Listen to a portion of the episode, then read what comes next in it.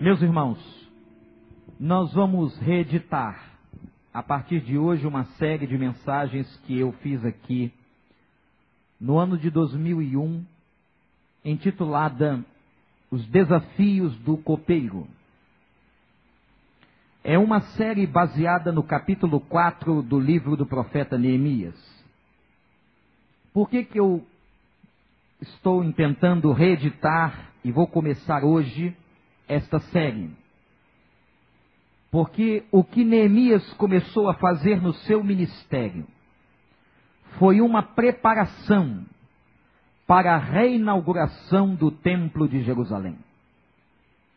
Então, toda a história que envolve o profeta Neemias, tudo o que ele fez pela edificação e reedificação dos muros da cidade de Jerusalém, culminou, tempos depois, com a reinauguração do Templo de Jerusalém. Quando Sambalate soube que estávamos reconstruindo, o muro ficou furioso ridicularizou os judeus e, na presença de seus compatriotas e dos poderosos de Samaria, disse: O que aqueles frágeis judeus estão fazendo? Será que vão restaurar o seu muro? Irão oferecer sacrifícios? Irão terminar a obra num só dia? Será que vão conseguir ressuscitar pedras de construção daqueles montes de entulho e de pedras queimadas, Tobias, o Amonita, que estava ao seu lado, completou: Pois que construam, basta que uma raposa suba lá, para que esse muro de pedras desabe. Ouve-nos, ó Deus, pois estamos sendo desprezados. Faze cair sobre eles a zombaria e sejam eles levados prisioneiros como despojo para outra terra. Não perdoes os seus pecados, nem apagues as suas maldades, pois provocaram a tua ira diante dos construtores. Nesse meio tempo, fomos reconstruindo o muro, até que em toda a sua extensão chegamos à metade da sua altura pois o povo estava totalmente dedicado ao trabalho. Quando, porém, Sambalate e Tobias, os árabes, os amonitas e os homens de Asdod souberam que os reparos nos muros de Jerusalém tinham avançado e que as brechas estavam sendo fechadas, ficaram furiosos. Todos juntos planejaram atacar Jerusalém e causar confusão. Mas nós, Oramos ao nosso Deus e colocamos guardas de dia e de noite para proteger-nos deles. Enquanto isso, o povo de Judá começou a dizer: os trabalhadores já não têm mais forças e ainda há muito entulho. Por nós mesmos não conseguiremos reconstruir o muro. E os nossos inimigos diziam: antes que descubram qualquer coisa ou nos vejam, estaremos bem ali no meio deles vamos matá-los e acabar com o trabalho deles. Os judeus que moravam perto deles dez vezes nos preveniram. Para onde quer que vocês se virarem, saibam que seremos atacados de todos os lados. Por isso posicionei alguns dos, do povo atrás dos pontos mais baixos do muro, nos lugares abertos divididos por famílias, armados de espadas, lanças e arcos, fiz uma rápida inspeção e imediatamente disse aos nobres, aos oficiais e ao restante do povo: não tenham medo deles. Lembre-se de que o Senhor é grande e temível, e lutem por seus irmãos, por seus filhos, por suas filhas, por suas mulheres e por suas casas. Quando os nossos inimigos descobriram que sabíamos de tudo e que Deus tinha frustrado a sua trama, todos nós voltamos para o muro cada um para o seu trabalho. Daquele dia em diante, enquanto a metade dos meus homens fazia a obra, a outra metade permanecia armada de lanças, escudos, arcos e couraças. Os oficiais davam apoio a todo o povo de Judá, que estava construindo o muro. Aqueles que transportavam material faziam um trabalho com uma mão e com a outra seguravam uma arma. E cada um dos construtores trazia na cintura uma espada enquanto trabalhava. E comigo ficava um homem pronto para tocar a, trom a trombeta. Então eu disse aos nobres, aos oficiais e ao restante do povo: A obra é grande e extensa. Estamos separados, distantes uns dos outros ao longo do muro. Do lugar de onde ouvirem o som da trombeta, juntem-se a nós ali e o nosso Deus lutará por nós. Desta maneira prosseguimos o trabalho com metade dos homens empunhando espadas desde o raiar da alvorada até o cair da tarde. Naquela ocasião, eu também disse ao povo: Cada um de vocês e o seu ajudante devem ficar à noite em Jerusalém, para que possam servir de guarda à noite e trabalhar durante o dia. Eu, os meus irmãos, os meus homens de confiança e os guardas que estavam comigo nem tirávamos a roupa, e cada um permanecia de arma na mão. Que Deus nos abençoe. Eu espero, irmãos, que este capítulo alimente as nossas almas. Que esse capítulo seja a resposta de Deus para a sua vida. Que esse capítulo possa lapidar o nosso caráter cristão que esta série intitulada Os Desafios do Copeiro possa mudar o rumo da história da sua vida. Quantos desafios vemos nesse capítulo? São sete desafios. Durante todo este mês, a cada quinta-feira, nós estudaremos esses sete desafios. Mas o que é um desafio? Eu fui tentar entender, irmãos, a etimologia, o significado da palavra desafio. E eu achei uma conceituação interessantíssima. Desafio pode ser sinônimo de provocação. Um desafio é uma provocação. Podemos colocar uma frase dizendo o seguinte: quantas provocações a vida traz a você? Quantos são os nossos desafios? O primeiro desafio, a primeira provocação que apareceu na vida do profeta Neemias, foi o desafio de realizar um sonho. Anote. O primeiro grande desafio que nós vamos estudar hoje é o desafio de realizar um sonho. Mas eu quero mostrar aos irmãos de onde vêm os sonhos. Um sonho pode vir dos nossos desejos e das nossas pessoais imaginações. A nossa carne também sonha. O nosso ser tem aspirações, tem desejos. Nós temos projetos, ambições. Mas existe um outro tipo de sonho dentro de nós que não nascem a partir de nós mesmos. Existem sonhos que Deus coloca dentro da gente. Eu quero mostrar para você o capítulo 2 do profeta, vira sua página. O versículo 12. Eu saí de noite com alguns dos meus amigos, e eu não contei a ninguém o que o meu Deus havia posto no meu coração. Eu não contei a ninguém o que Deus havia colocado no meu coração. Não era o momento. Mas vejam, irmãos, irmãs, que foi Deus quem plantou um sonho no coração de Neemias. Portanto, existem sonhos na nossa vida que são coisas da nossa própria carne, que são aspirações pessoais que são desejos, mas existem outros que é Deus quem coloca. E Deus colocou um sonho no coração deste homem, muito simples, do povo chamado Neemias. E o sonho que estava diante dele era um sonho tremendo. Interessante, irmãos, que uma pessoa só pode realizar alguma coisa na vida a partir de um sonho. E você só pode, na verdade, realizar alguma coisa na vida se você encarar a provocação, o desafio.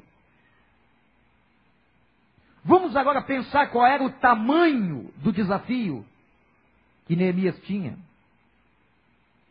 O desafio daquele homem era tão grande porque era reconstruir uma cidade inteira. Isto mesmo. Jerusalém fora arrasada. A Bíblia diz que era o vigésimo ano de um rei chamado Artaxerxes. O que cronologicamente significa 445 anos antes de Cristo. Naquela época, e a Bíblia traz um detalhe importantíssimo, você tem que ficar muito atento aos detalhes na Bíblia, porque eles não estão ali por acaso. A Bíblia declara que era o mês de Quisleu. O mês de Quisleu corresponde no nosso calendário ao mês de novembro. Neemias estava preso numa fortaleza na cidade de Suzã. Por que ele estava preso? Porque o rei Nabucodonosor da Babilônia, atual território do Iraque, invadiu Jerusalém, destruiu a cidade, derrubou os muros, queimou as portas imensas de entrada, matou muita gente e levou alguns homens mais fortes e especiais para servirem como escravos na Babilônia. Mas Neemias foi levado para uma fortaleza em Suzã. Foi levado como escravo.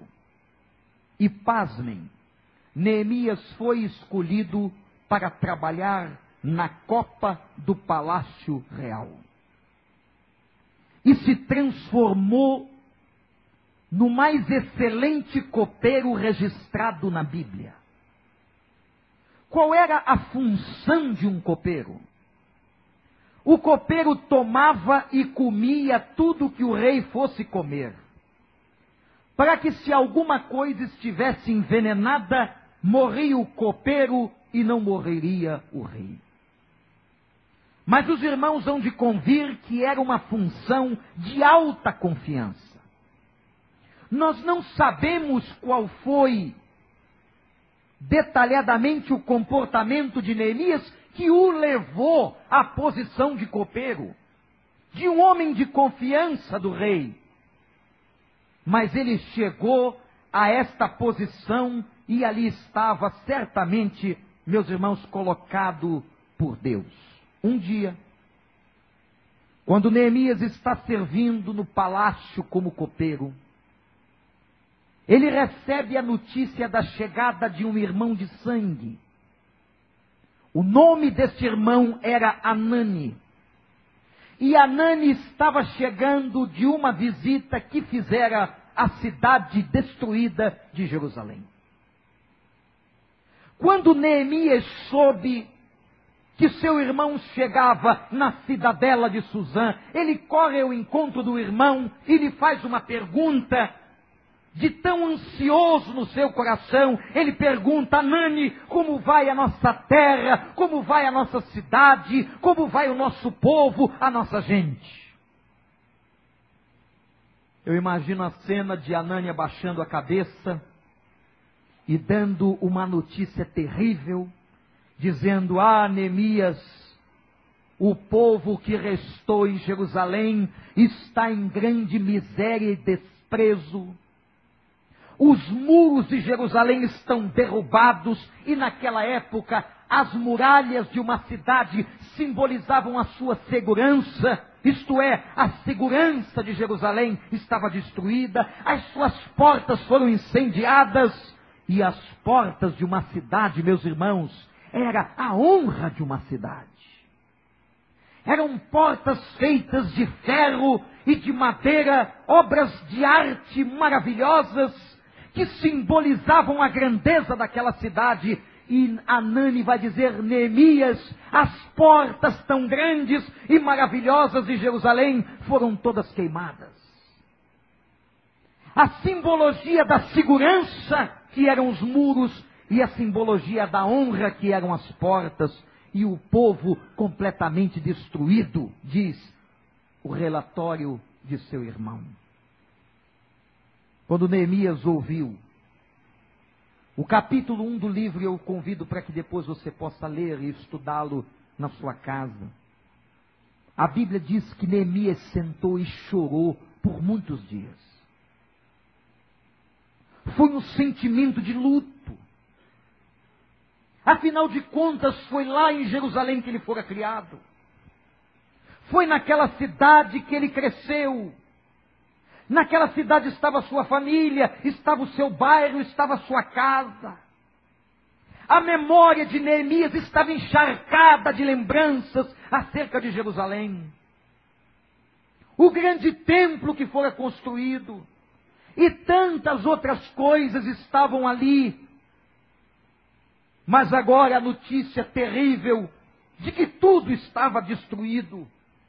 E a Bíblia diz que foram dias de pranto, de choro, de saudade, de dor, quanto amor havia no coração de Neemias. Mas não foi só tristeza. Um dia uma inquietude marcou o seu coração. O coração de Neemias começou, gente, a ficar inquieto. Ele começou a pensar.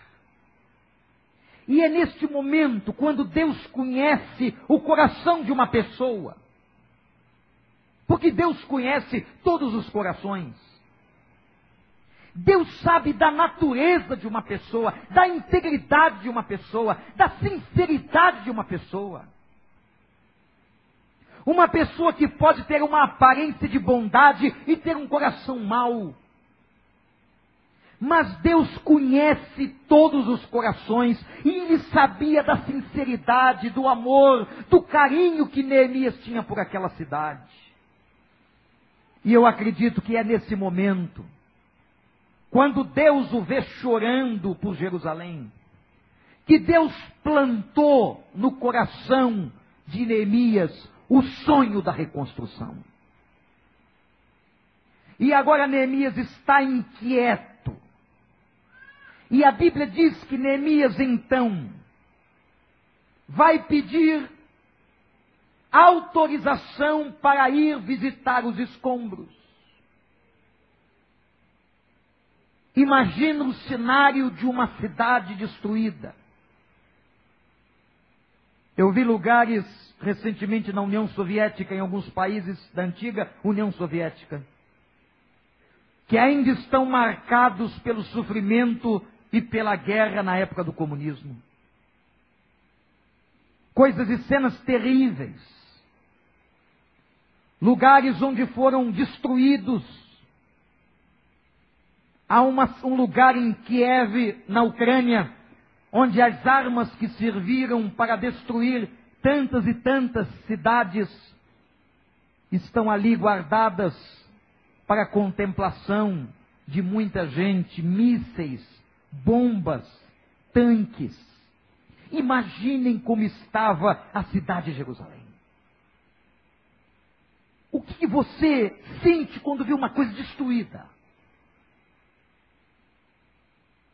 Provavelmente o nosso sentimento, quando nós vemos uma coisa destruída, é de desânimo. A gente olha para uma coisa que era tão bonita, tão grande e maravilhosa e vê no chão e vê destruído. Talvez você algum dia na sua vida viu alguma coisa que você tinha destruída. Eu já vi gente chorando por ver a sua casa incendiada. Eu já vi gente chorando por ver sua casa destruída.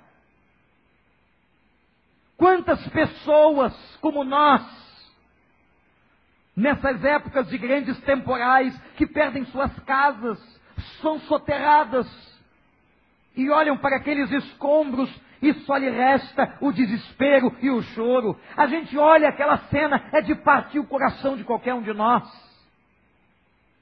Mas, meus irmãos, não foi esse o sentimento de Neemias. Impressionantemente não foi esse. O que que o copeiro fez? Ele olhou aqueles escombros e ele teve uma outra visão. Presta atenção, a capacidade de ver além dos escombros. E quando ele viu aquele monturo de pedras e aquela destruição, nasceu uma motivação em Neemias de reconstruir a cidade. Ele não ficou só chorando sentado na beira da fortaleza de Suzã. Ele decidiu olhar para aquela cidade e ele disse: Eu vou reconstruí-la. Mas ele era um copeiro, escravo copeiro. Não era nem um copeiro famoso de um grande restaurante francês. Ele era, ele era apenas um escravo copeiro. E ele agora olha para aqueles escombros e tem este sonho. Gente, vejam quando Deus trabalha na nossa mente, como que as coisas mudam. Quando Deus conhece o coração, quando Deus sabe das intenções, a nossa visão da vida muda. Eu quero dizer uma coisa a você, meu irmão, minha irmã, você é capaz de olhar para os escombros de uma situação e dizer: o Senhor vai ressuscitar isso. Você é capaz de olhar para os escombros de uma vida, para os escombros de uma tragédia e dizer: o Senhor vai colocar a sua mão e vai reconstruir, porque o nosso Deus é o Deus da ressurreição. Você crê nisso? Foi essa capacidade de visão que Neemias teve. E o sonho começou a crescer. E agora o sonho se torna mais direto, mas é interessante que Neemias ora. Depois de chorar, ele ora. E eu me lembro que em janeiro do ano de 2007, nós fizemos uma série de mensagens sobre oração e eu usei a oração do capítulo 1.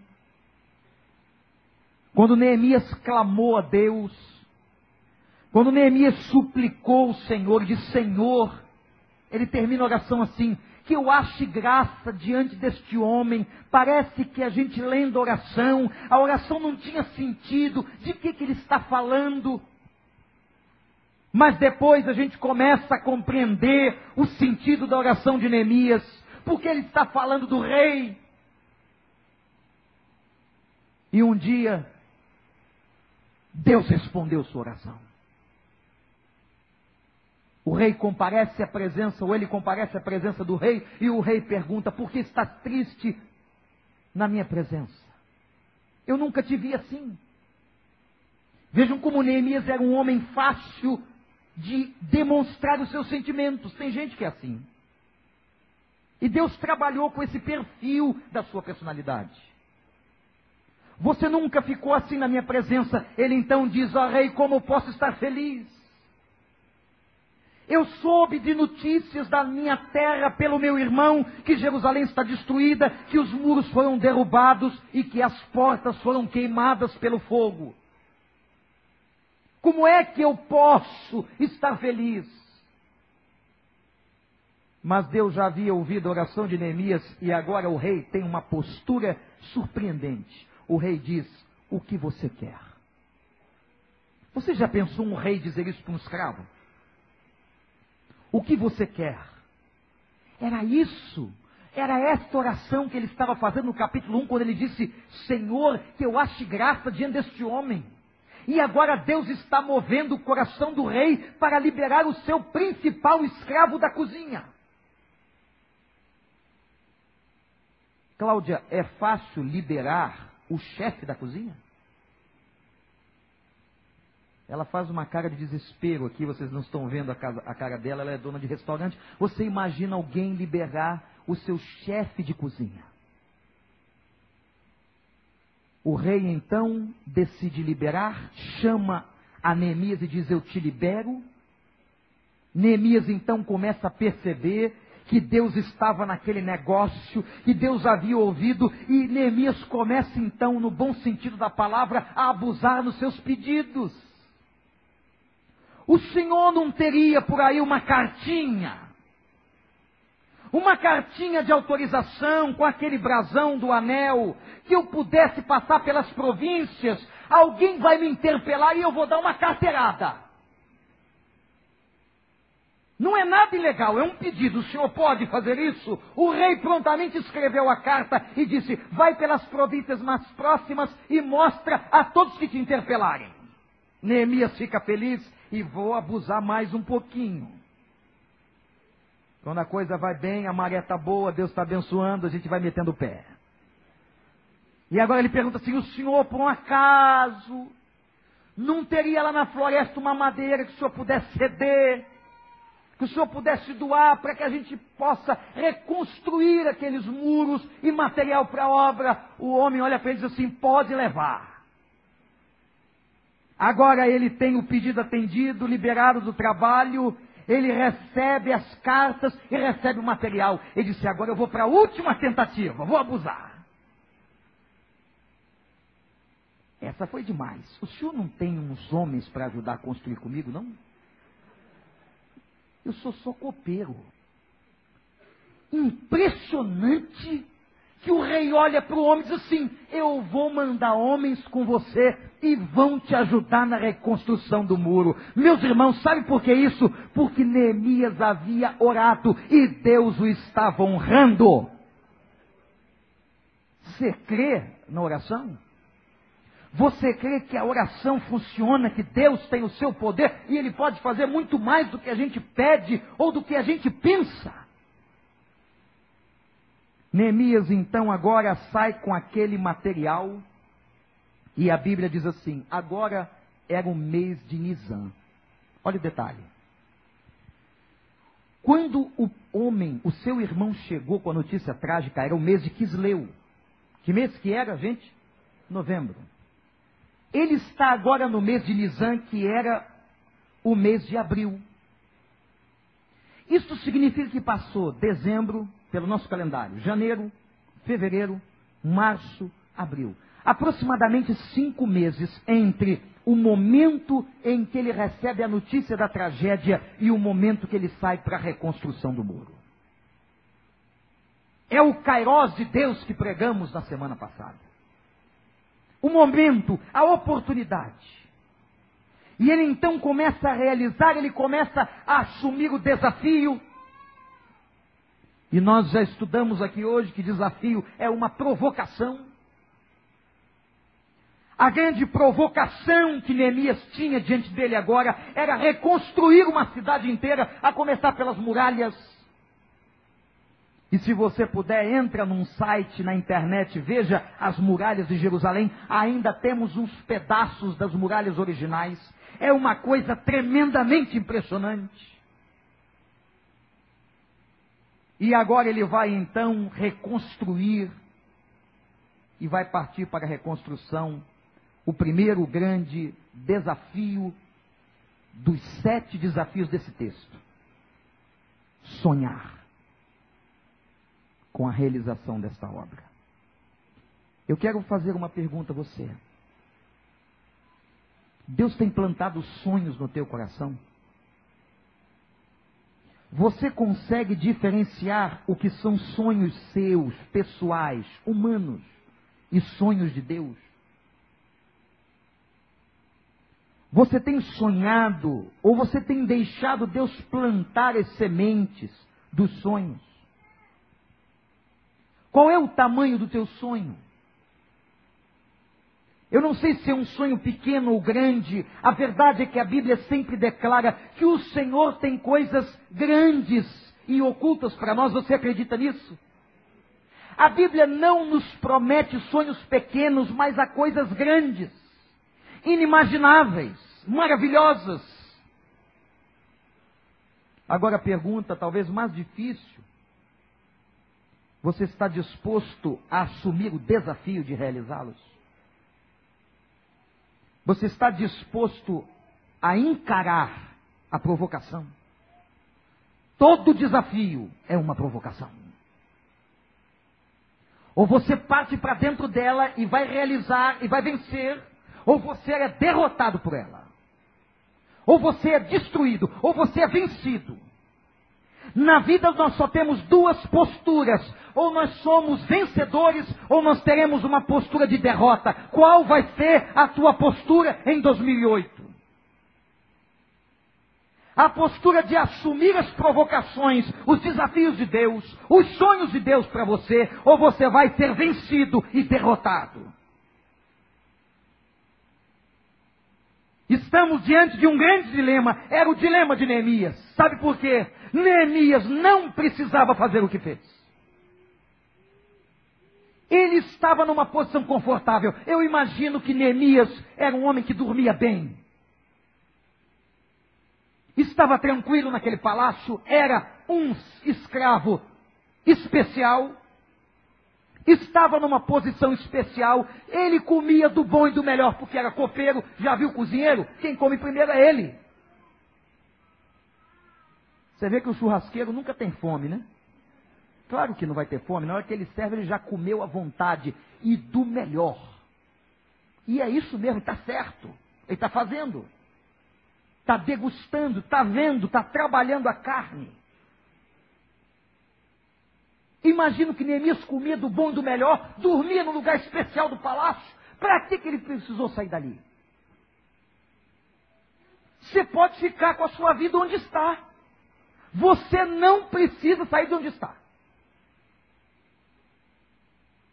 Você pode ficar até o final de 2008 como você está agora. Mas a questão é a seguinte: se Deus tem desafios para você, você vai ter que fazer uma escolha. E eu quero te convidar a aceitar o desafio da reconstrução em nome de Jesus.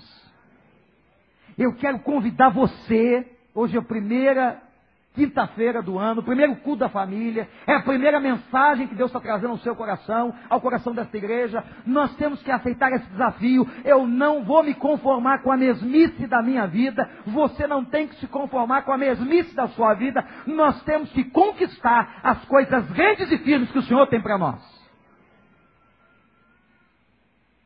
O primeiro desafio de Neemias foi o desafio de realizar um sonho.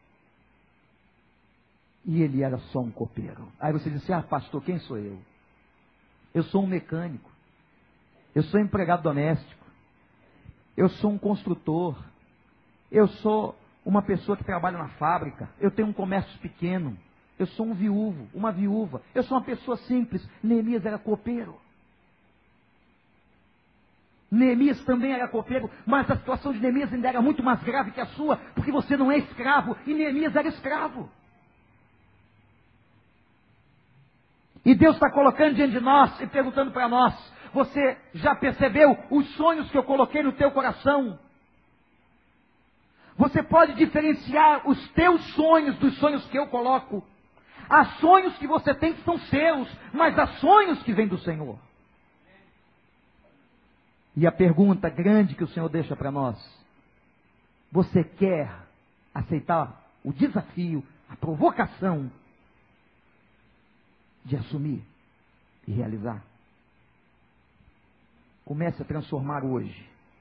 Comece hoje a transformar todos os sonhos que você tem, sonhos que vêm de Deus, em realidade. Vamos parar com esse negócio de transferir para amanhã.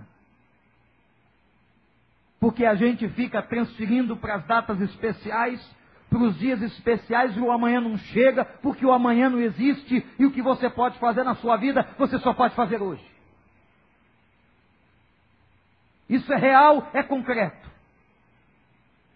Somos nós que realizamos os nossos sonhos. E Deus não vai fazer por nós aquilo que nós temos que fazer. Se o teu sonho é a universidade, trabalhe por isso. Se o teu sonho é uma porta maior profissional, lute por isso. Se o teu sonho é a tua casa, clame por isso. Tem gente que passa a vida inteira sonhando, mas não coloca um momento sequer as coisas em prática e na realidade. E aqui está a grande diferença de quem vence na vida. Quem vence na vida são as pessoas que colocam sonhos na realidade. Que sabem discernir os sonhos de Deus e aplicam. E você não pode terminar 2008 como você começou. Nós temos que terminar melhor para a glória do nosso Deus. Em todos os níveis, em todas as áreas. O copeiro encarou o desafio. E olha que para um copeiro pobre, escravo, parecia um sonho irrealizável, impossível, inalcançável. Mas o que Deus espera de nós para nos ajudar é disposição, prontidão, como Neemias fez. Ele não ficou só chorando. Tem gente que fica só chorando os seus problemas sentado fica só se martirizando, em processo de autocomiseração. Ai, coitadinho de mim, eu recebo as coisas trágicas da vida. Olha o que me aconteceu, como se o seu problema fosse maior do que de todo mundo. Não fica sentado na calçada, não. Se levante, clame ao Senhor e Deus vai honrar a sua vida. O capítulo 4 de Neemias é uma riqueza que nós vamos estudar durante todo o mês de janeiro, a cada quinta-feira. E hoje nós vimos o primeiro desafio. Faltam seis. Faltam seis desafios, mas hoje vamos ficar com esse. O dia que o copeiro foi desafiado a realizar um sonho. Que você saia daqui hoje, sendo desafiado pelo Espírito Santo a realizar grandes projetos nesse ano, projetos que venham do coração de Deus. Que Ele nos abençoe.